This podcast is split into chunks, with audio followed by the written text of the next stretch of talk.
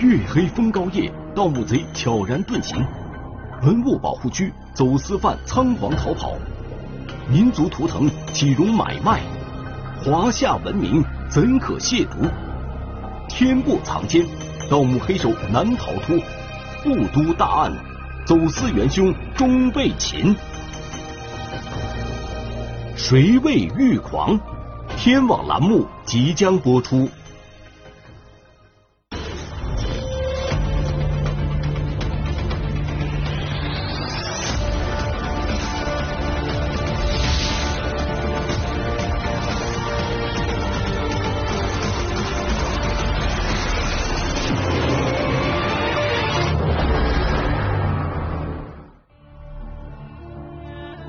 凤凰鸣矣，鱼比高冈；梧桐生矣，鱼比朝阳。这是《诗经·大雅》中的诗句。凤凰和龙一样，是中华民族的象征。而在辽宁省朝阳市的博物馆里，人们看到的几乎就是中国最早的凤和龙了。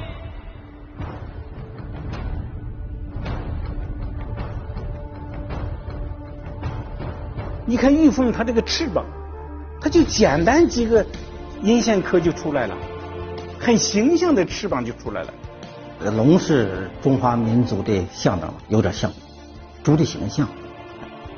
玉雕的凤鸟，玉雕的猪龙，还有这些精美玉器，它们是红山文化的典型器物。中国的文明，呃。到底是不是有五千年？有五千年证据在哪？这不是红山文化？我说你简单说六个字，就贪庙种玉龙凤。这六个字不就是中国的传统文化的精华吗？众所周知，中华民族是龙的传人，龙是。在朝阳市博物馆里，人们之所以能够欣赏到如此精美的玉器，要归功于二零一五年公安部督办第一号文物大案的成功告破。公安民警经过连续巡查和长期蹲守，这一天终于与盗墓贼相遇了。民警的围捕行动异常小心，但还是被盗墓贼察觉了。然而，公安民警并不知道，此刻出现在面前的对手，居然就是盗墓界中最神秘、最核心的人物。民警们更没有想到的是，今天的行动。即将成为一件惊天大案的导火索。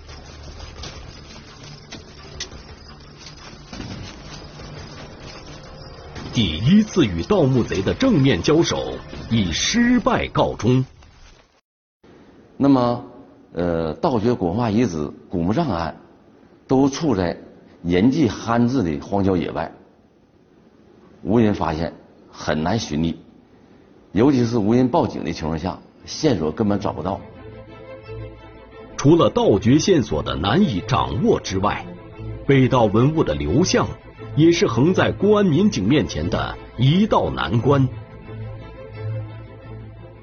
红山文化遗址引起了广泛关注，这让文物犯罪团伙也把注意力投向了相关区域。文物盗掘现象和违法行为触目惊心。为应对被动局面，当时的朝阳市公安局进行了一项体制创新，将原来的牛河梁管理区治安分局更名为文物保卫分局。分局打击文物犯罪、保护文物安全的责任范围也相应扩大到了全市。随后，朝阳市公安局又抽调精兵强将，成立了专案组。可是。犯罪嫌疑人的盗掘行为往往是神不知鬼不觉，很难发现。只有他盗掘的地点我们发现了，第二天我们就勘查，逮去秘密的侦查，然后我们提取他的物证标本，来侦查这个团伙。但是靠这种遗址和古墓葬作案手法非常狡猾，时间主要选在下雨天的前一两天。出文物之后，他们要立即回填。更有甚者，在回填之后撒上草籽一下雨草一长起来，说这个地方就很难被人发现。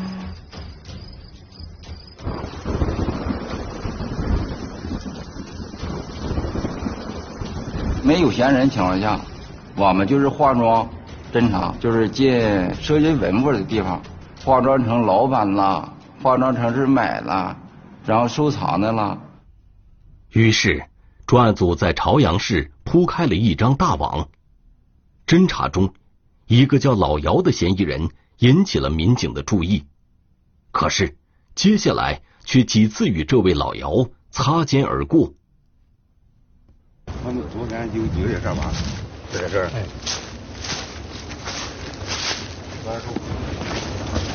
几个人？四五个人吧。看见人没？没看他们俩。有一个车在这转，有皮卡车。什么色的？绿色的。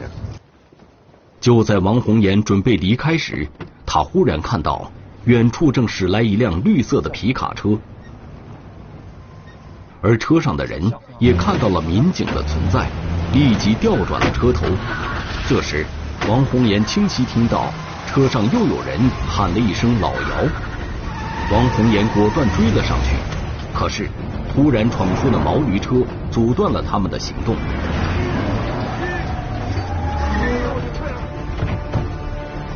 而老姚乘坐的皮卡车却越来越远。但是这次也不是我们。没有收获，我们也收获很大。我们到现场以后，在那个宣土内吧，发现有矿泉水瓶，有烟头。在侦查人员抓住线索、不断突破的同时，另一路侦查员也传来令人振奋的消息。负责网络监控的民警通过大量搜索，发现了通过网络倒卖文物的线索。专案组撒开大网，力图在文物盗掘和贩卖的每个环节上找到突破口。但是，这么大的动静，要想不被嫌疑人察觉，做到绝对保密，却相当困难。为此，专案组对案件信息进行点线切割、分段管控。就包括我们分局这几个大队长和几个民警，都是知道了一段，不知道整个案子的过程。警方为了迷惑那些异常敏感的嫌疑人，还精心谋划，声东击西。我们故意露出了咱们侦查的对象，你给我查叫周宏伟这个人。事实上，当地根本没有周宏伟这个人。等那是放了好多烟幕弹。说搞这个案子前期秘密经营的五个月，我最大压力就是保密问题。顺着已经掌握的线索。从仲夏到深秋，从深秋到初冬，专案组的侦查员终于将一个个盗墓团伙的信息挖了出来。红山文化玉为精髓，除了玉雕的凤鸟，另一个为人熟知的就是玉猪龙。龙出辽河源，就是这个中国龙。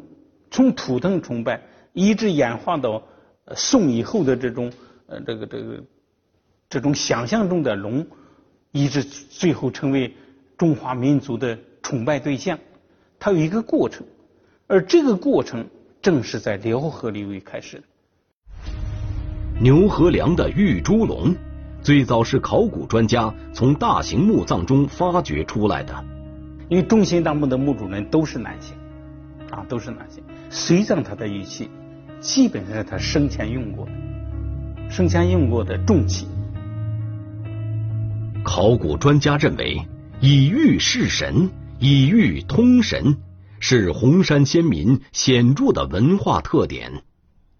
生前用过的重器，他把这个这个玉器啊挂在树上或者披戴在身上，然后通过玉通神的媒介物，通过玉跟。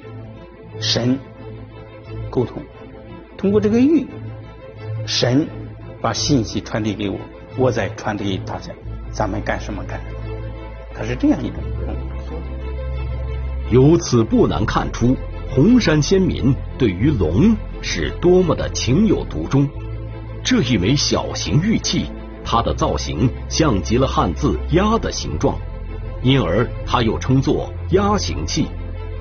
有人认为，这也是一枚玉猪龙。嗯，确实是，嗯，因为这个鸭形器的造型呢，在考古出土中也有所发现，嗯，普遍也是认为它是玉猪龙的这个面部的展开，那一个平面，呃，两个立起来的呢，像是耳朵。同样的，人们现在看到的这几件玉猪龙，也是公安民警通过办案收缴来的，侦查员们。之所以能够成功收回这些珍贵玉器，是因为他们在找到玉猪龙之前，先看到了一件勾云形玉佩。这一天，化妆侦查的民警来到了一家玉器店，寒暄过后，侦查员在这里发现了一件典型的红山玉器，而玉器的主人冯老板却说，这件玉器是假货。到了二零一四年十一月，专案组共梳理出八个犯罪团伙，查到了七十多名犯罪嫌疑人。其中，除了那位打过照面的老姚之外，这位冯老板也是专案组感兴趣的人。前期侦查发现，在冯某开的玉器店里，经常有另外三个盗掘倒卖文物的嫌疑人在此出现。冯杰四人的团伙非常隐蔽。很难被发现。他们不在一起聚集，不在一起打麻将，不在一起喝酒。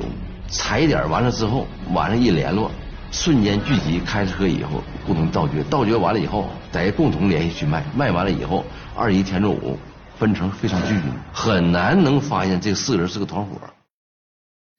随即，专案组对冯某展开了全方位的跟踪，发现冯某。与众多盗墓嫌疑人都有交集，却很少来往。在他参与的红山文物交易中，也只出货不进货，这就说明他手中的大量红山文物都是通过盗墓得来的。最终，经过缜密谋划，侦查人员决定进入到店里会一会这个冯某。进入店中，民警一眼就看到了。各种各样的玉器和收藏品，可是其中并没有民警们最关心的红山文物。显然，如果冯某是一个货真价实的盗墓者，自然也不会把珍贵的文物摆在店里公然出售，一定会将文物隐藏起来。就在一名侦查员与冯老板寒暄之际，另一位侦查员却在玉器店最不显眼的位置，赫然看到了一件。红山文物中的典型器物——勾云形玉佩，可是冯老板却一口咬定这是一件假货。然而，民警们知道冯老板并没有说谎。前期侦查中，民警发现，每当盗墓贼挖到一件重要的文物，就会依葫芦画瓢，照着样子仿制一件，而这样不仅能吸引行家试探行情。一旦被警方发现，还能以人工臆造的工艺品逃避打击。民警判断，既然出现了仿制品，十有八九这枚勾云形玉佩的真品就在附近。在玉器店里，侦查人员嗅到了不同寻常的气息。可是，正当民警紧盯冯老板动向的时候，冯老板。却突然被人控制了起来。对方对冯某进行了长时间的逼问，是谁对冯某下的手？刚刚明晰起来的案情，瞬间又变得扑朔迷离。冯某被放了回来，让专案组松了一口气。那么，控制冯某的究竟是些什么人呢？通过对方的外貌特征，专案组多方查询。迅速查清了这几个人的行踪。让大家诧异的是，这几个人来自北京。在北京，民警查到了事件背后的主谋。而这位主谋王红岩并不陌生，在侦查过程中，王红岩不止一次的听到有人叫出过这个名字。劫持冯老板的不是旁人，正是曾经与警方打过照面的老姚。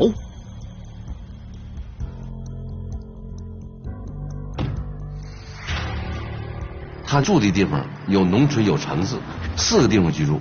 他到大城市穿的是西装革履，戴着金丝边眼镜。平时在陵园和内蒙交界一带住农村。然后他经常更换电话号，有人给他打电话，他不回电话。不管是否熟悉的人，他隔一会儿因为能回电话，他找个电话打。所以你抓不着他的脉络，很难捋出他的线条。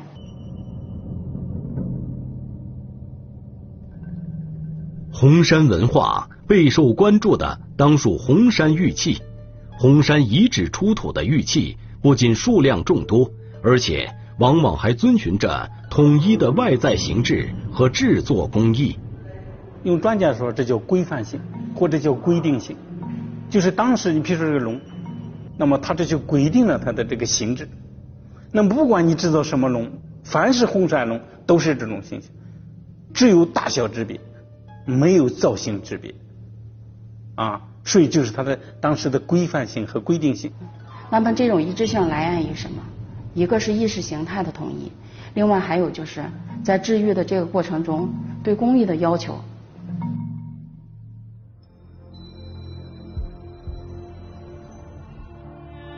红山玉器带给人们的历史信息异常丰富，这也从另一个侧面。反映了红山文物独有的价值，自然，文物犯罪团伙也把注意力投向了这里。然而，再狡猾的狐狸也逃不过好猎手的眼睛。没过多久，老姚的真实身份被确定了下来。侦查发现，此人名叫姚某忠，有着“盗墓祖师爷”的绰号。他是一个盗墓高手。他甚至不服某些专家。民警还发现，这位所谓的祖师爷还嗜赌成性。姚某忠之所以对冯某出手，完全是因为赌债压身，看上了冯某手上的文物，是一幕典型的黑吃黑。尽管具备很强的反侦查能力，姚某忠的贪婪还是将他彻底暴露了出来。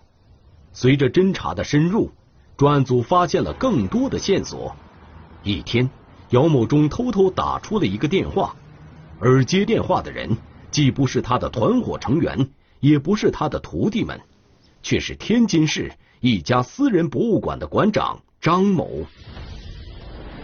侦查员迅速来到了张某的私人博物馆，让侦查员大吃一惊的是，竟然在这里。发现了红山文物的一件典型玉器玉猪龙。了解红山文化的侦查员断定，这件玉猪龙的品相在出土的同类红山玉器中是最顶级的，而它出现在这样一家私人博物馆里，一定有问题。私人博物馆的建立，他都到上面、下面去收东西，下面收东西就诱发这些盗墓。调查的结果显示，这件玉猪龙来自于一个邓姓男子，而这个邓某居然是一位有着二十年工作经验的专业考古人员。可是，他最终没有抵挡住金钱的诱惑。就这样，经过请人鉴定、找人牵线，这件一级甲等国宝就以区区四百万的价格变成了张某的私人物品。情况很快上报到了辽宁省公安厅，并受到了厅领导的大力支持，案件上升为省级大案。由于案情重大，随后此案又上升为部都案件。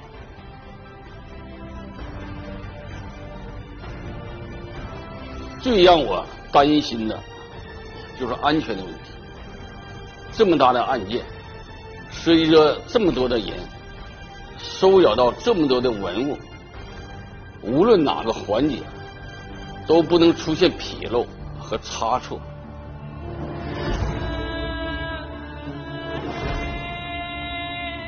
随着侦查的深入专案组掌握的信息越来越清晰大战一触即发。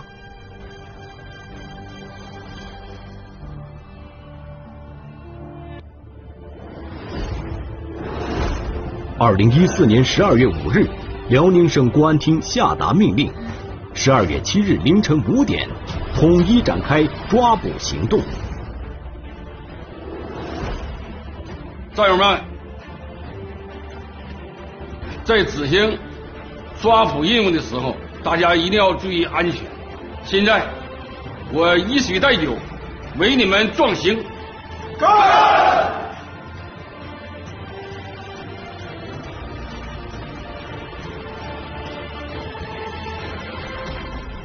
出发！来，哎，到位了，摇一中到位了，这个就摇一中。好，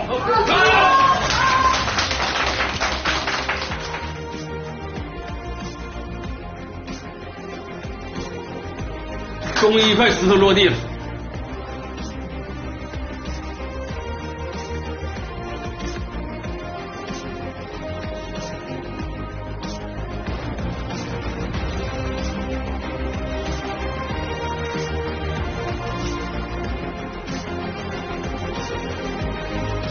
抓住人之后，我们确定要抓收审同步。谁抓的人，就地审讯，就地搜查。我让所有抓捕组主要的人员干将开通微信，及时上传追缴的文物。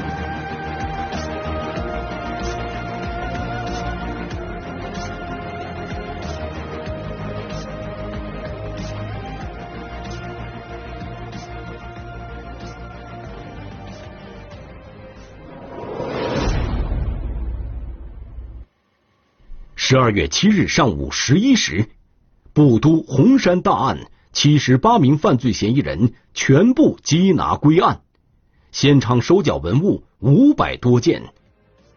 截至二零一五年五月，在公安部统一指挥下，辽宁公安机关与各地公安机关同步行动，共打掉盗掘犯罪团伙十个，抓获犯罪嫌疑人二百一十七名。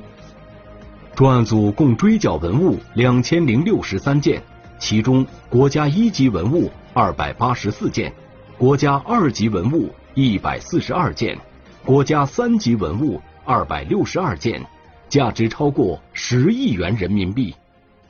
全体起立。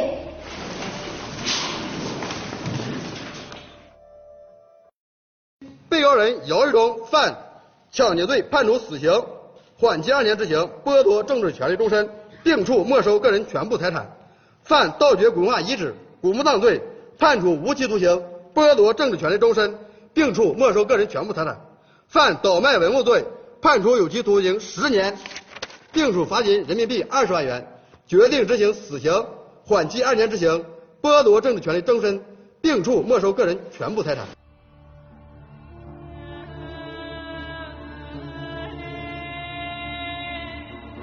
一切都恢复了平静，红山文明依旧吸引着人们的目光。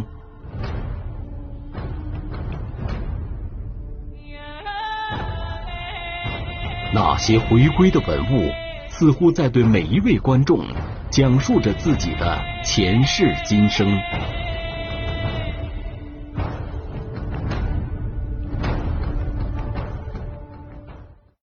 为了切实保护文物安全，辽宁省朝阳市文物保卫公安分局与当地文物部门相互配合，加强科技投入、警力投入，建立了高效联动的工作机制。新式的这种传感器、智能摄像头、啊新式的报警装置、应急装置呢，布防是非常到位的。过去一些一直呢频繁被盗。被破坏的一些呃文化遗址，那么这几年呢，因为我们在科技方面的投入，基本上已经恢复平静。呃，整个呢，我们的这个防破坏、防入侵、防盗窃、防盗掘的这个工作呢，已经取得了很大的进步。记录的是什么？档案保馆的基础档案。是一个安防档案，还有一个现在就是咱们博物馆的重点保护单位的一些重点部位和安防情况。这个就是咱们博物馆的平面图。呃，整个咱们有了解这平面图之后呢，能知道整个结构哪块易发案，哪块不安全。比如说它的技方情况、人防情况，整个情况对我们了了据一询。将全市的七十六家文物单位作为我们重点的保护单位，那么这里涵盖了这个国保单位和省保单位和部分市级的文物保护单位，增加巡防和。看护人员的人员的数量，然后我们及时对遗址的点位和重要的地段和重要的地点来进行防护。如今，在红山文化遗址的周边，每一天都行进着巡防民警和文物工作者的脚步。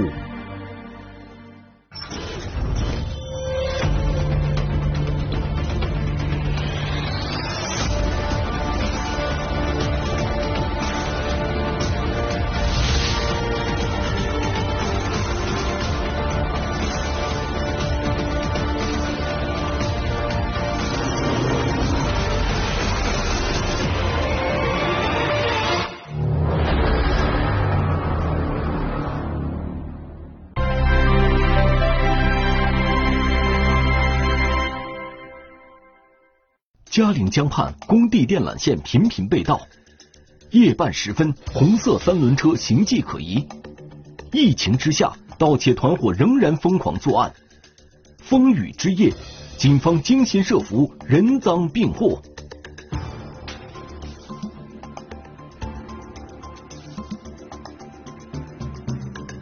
黄金江岸的倒影，天网栏目近期播出。